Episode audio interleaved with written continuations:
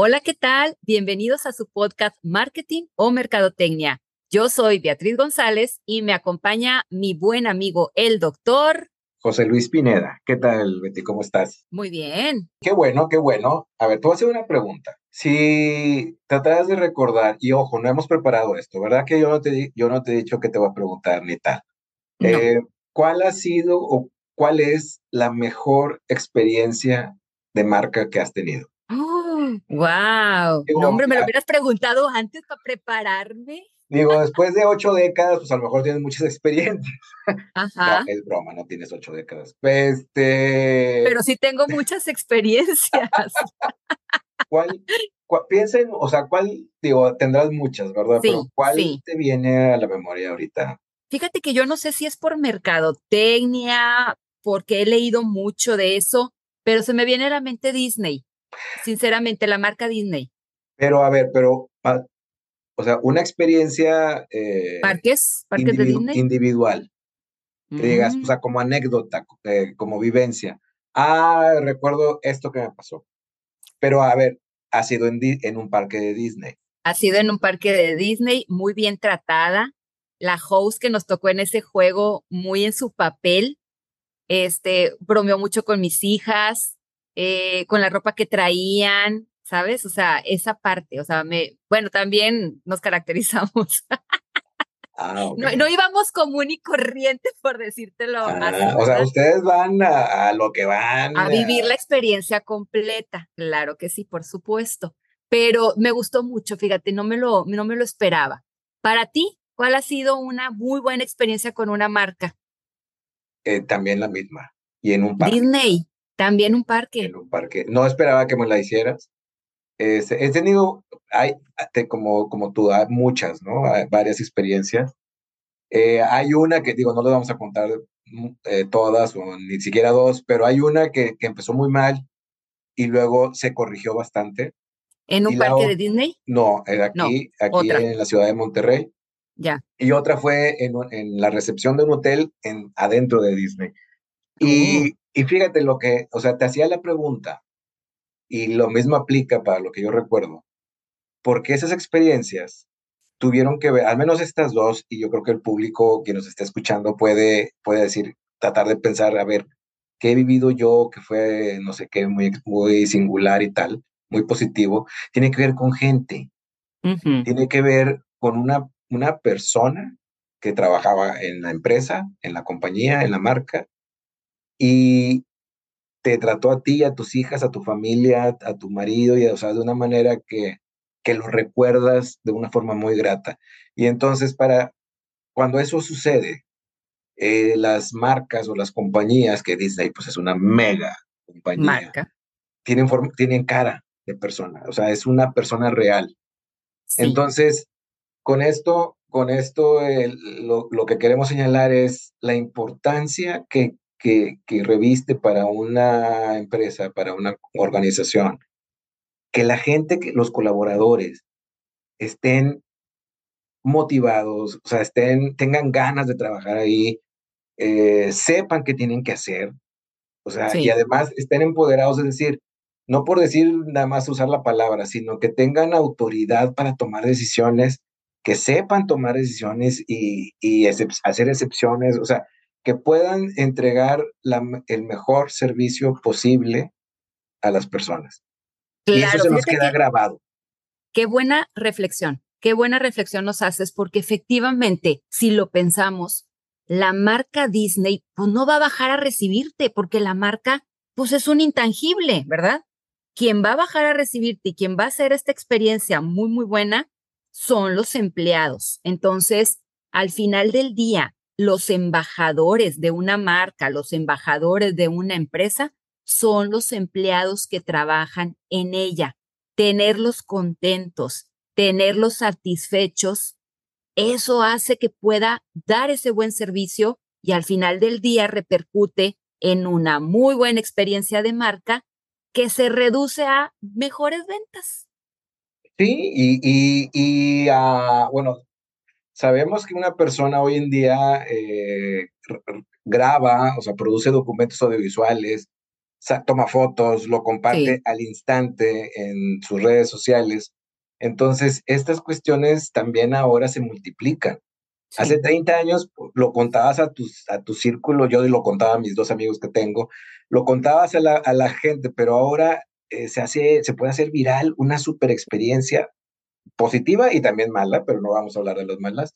Una experiencia positiva se te va... Eh, Multiplica. se, puede hacer viral. Y, y está, bueno, estamos hablando de un servicio, ¿no? pero, por ejemplo, no sé, eh, de estas compañías que te venden gafas, ¿no? Anteojos. Y que eh, hacen mucho énfasis, este, te lo pueden enviar, la puedes comprar en línea, puedes ir a la tienda física y en línea puedes hacer muchas cosas para ver cómo te verías con el armazón. O sea, el producto es importante. O sea, cuando estamos hablando de producto, de un, de, un algo tangible, un satisfactor tangible, obviamente es importante. Pero, por ejemplo, la manera en que te llega, te llegó a tiempo, se retrasó y te escriben.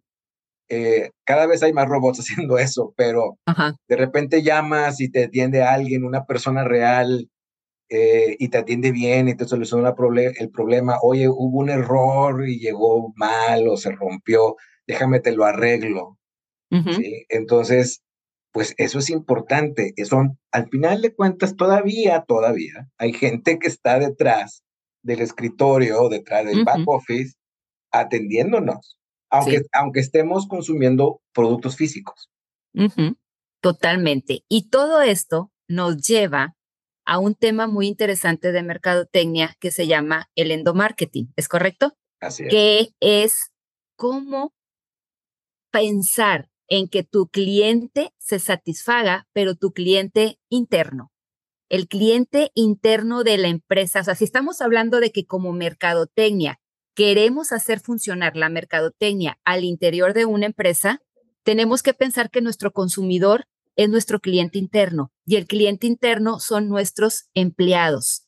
Entonces, todas estas campañas que nosotros vamos a hacer al interior de la empresa para que mis clientes, que son mis empleados, estén tan satisfechos que puedan dar esos servicios o esa atención para poderle dar más valor a nuestra marca.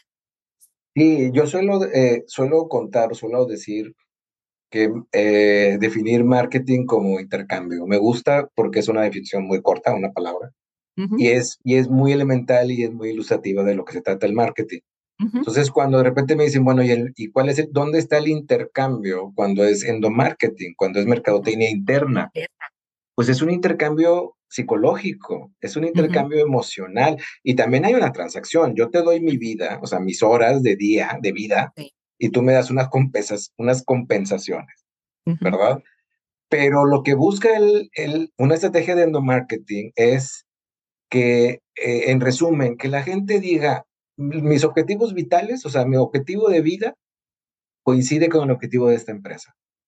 Entonces, y además, estoy en un entorno no tóxico, un entorno saludable, eh, me reconocen, Sí. Eh, si yo soy de una generación que digo, ¿sabes qué? Yo necesito más tiempo libre en vez de aumentarme tanto porcentaje de sueldo, que me lo compensen. La compensación no siempre es económica. Correcto. Eh, si ahora tuve esta situación, oye, que existe un mecanismo formal para que se atienda eso. Entonces, de ahí nos viene, ahí se genera la lealtad de los colaboradores. Los colaboradores están dispuestos a defender la, la compañía, se van a una carnita asada, se van a una reunión con amigos y empiezan a, alguien empieza a criticar la empresa, salen a defenderla. Sí. Eso, ese grado de lealtad se logra con una buena estrategia de endomarketing. Habrá gente que diga, hace 40 años no existía el término y había gente así. Sí, sí. pero ahora se conceptualizó, ahora dice, antes se daba, ¿verdad? Se daban las cosas, pero ahora eh, es algo más consciente, más planeado, más, más buscado, porque, porque pues ahora la gente, en una misma empresa ya hay varias generaciones. Así todavía hay boomers, sabemos los X, y hasta están los centennials. Y, ya están llegando. y no todo el mundo responde igual a los incentivos.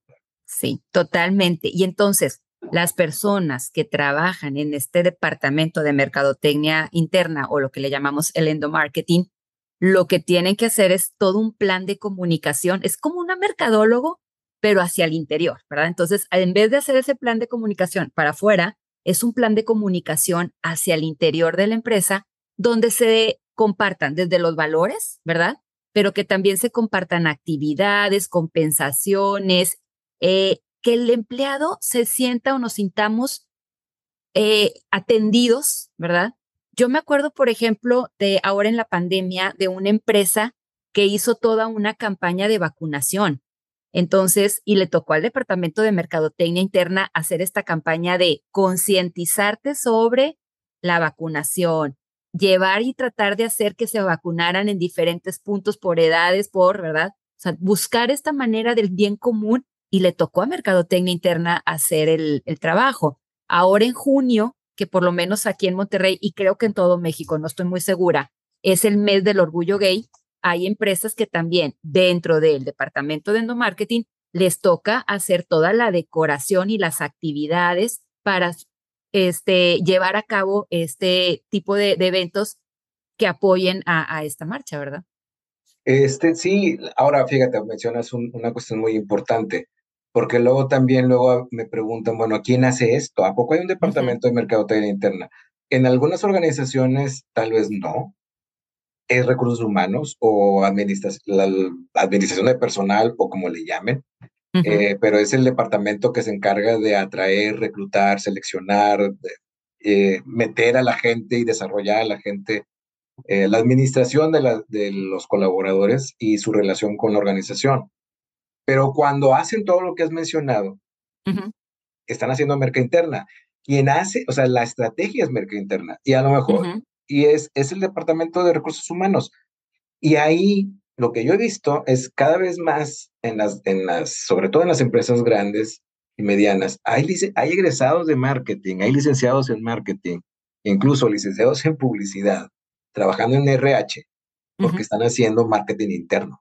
Sí, correcto. Sí, me ha tocado que exalumnos que me dicen, oye, este, trabajo en el departamento de RH haciendo el marketing interno. Totalmente de acuerdo contigo. Sí, porque, porque es súper, súper relevante. Sí, ahora, ¿qué ventajas? ¿Qué ventajas tiene el marketing interno? Yo veo algunas, igual tú me complementas, ¿verdad? Pero bueno, es incremento de la satisfacción.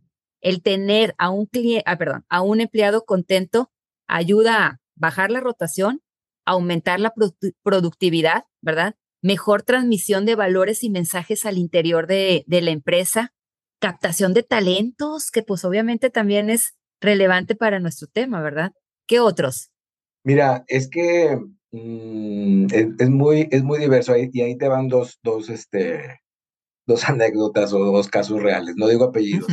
Josué, Josué, probablemente a Josué tú le diste clase, se graduó hace como unos 12 años o 10 años. Brillante. No, mijo, yo acabo de empezar a dar Pero mira, una vez ya, ya él graduado, trabajando en una empresa global, pero es eh, gerente de marca de galletas, una marca de galletas, este, él cuando entró a esta compañía entró a un proceso de, de, acelerado de desarrollo de talento, ¿no? Que te van rotando por diferentes, diferentes áreas para que conozcas y luego le meten, porque distinguen que tienes, tienes unos talentos, entonces dicen, este pelado, este señor está bien, ¿no? Entonces, ya es gerente de una marca de galletas y decide emprender, poner su barbershop, renuncia y, y lo deja todo para que, qué bueno, este, se fue de emprendedor. Y todo el, pregunta, todo el dinero y todo el tiempo y toda la inversión de la compañía lo, lo, formó, claro, le, obviamente Josué aportó y desarrolló, aportó mucho a, a, la compañía, pero dices, el objetivo, una cuestión del marketing interno sería, Josué, date cuenta que aquí también te puedes desarrollar. A lo mejor vas a innovar tú, desarrollar, ah, puedes, si, tienes el espíritu emprendedor, pues probablemente puedes innovar adentro de nuestra empresa. ¿no? Entonces, ese tipo de casos, dices, oye, ¿sabes qué? Yo me voy a dar cuenta que aquí me voy a desarrollar plenamente yo como persona y como profesional. Eso es difícil de lograr, no es fácil, pero esa es una de las tareas del, del, del endomarketing. Y la otra anécdota ya se me olvidó. Válgame Dios. Qué risa. No, pero sí, definitivamente creo que es muy importante este tema porque no, no sé si todos sabían que esta parte, pedacito de recursos humanos, es, le pertenece o bueno, lo hemos acuñado en mercadotecnia y le hemos puesto este nombre de mercadotecnia interna, porque al final del día hacemos muchas actividades que hacemos como si fuera un cliente externo hacia adentro, ¿verdad? Entonces, lo padre de poder tener este departamento o por lo menos estas personas que estén dedicadas a estar elaborando estas campañas, estos planes de comunicación, estas actividades que permitan a los clientes estar, perdón, a nuestros eh, empleados a estar contentos y pues obviamente satisfechos con lo que hacen y pues obviamente se vuelven los embajadores de, nuestra marca. Mira, ya me acordé. Eh, en una organización me estaban mostrando un código de ética, un decálogo, eran 10 principios de un código de ética. A mí inmediatamente me brincó un, un rubro, el 8 o el 9, que decía, el colaborador va a anteponer los objetivos de la organización, de la empresa, a los objetivos personales. Entonces, eso a mí me como que fue un poco chocante, porque va en contra de la naturaleza humana, ¿verdad? O sea, yo creo que lo que querían expresar ahí, y probablemente no quedó muy bien redactado, es que no vas a evitar el conflicto de intereses y era un código de ética, ¿no? Entonces, no vas a anteponer tu beneficio egoísta o personal por o sea, encima de, digamos, la empresa o la productividad de la empresa. Pero, no, se entendió así. No se entendió así. No es natural que tú le digas, vas a anteponer los objetivos de la empresa a tus propios objetivos. Entonces, eso estaba mal. Pero la cuestión es que la, que la gente diga, esta es la empresa donde quiero estar. Oye, que la empresa tiene esta visión y hace estas cosas y yo no estoy de acuerdo. Bueno, pues tal vez no es tu empresa. Pero que la gente diga, aquí es donde quiero estar, me queda claro qué se quiere de, qué quiere de mí, me queda claro a dónde va la empresa, los valores comulgan, me compensa, me recompensan eh, correctamente y tal, oye, hay oportunidades de desarrollo. O sea, no se trata de que tampoco sea una ONG y, sea Disney, eh, un parque de Disney, pero este, al final es una cuestión productiva y rentable pero que coincidan los intereses. Sí, sí, sí, sí, totalmente. Y si me queda en la cabeza, eso fue por marketing interno. Corre. Ah, qué bonito. Me gustó, doctor. Oiga, pues se nos acabó el tiempo, pero muy, interesante el, el, tema, muy padre, muy, muy este ilustrador, ¿verdad? Pero bueno, pues me dio mucho gusto platicar con usted. Nos vemos en otro episodio de Marketing o Mercadotecnia. Hasta luego. Bye.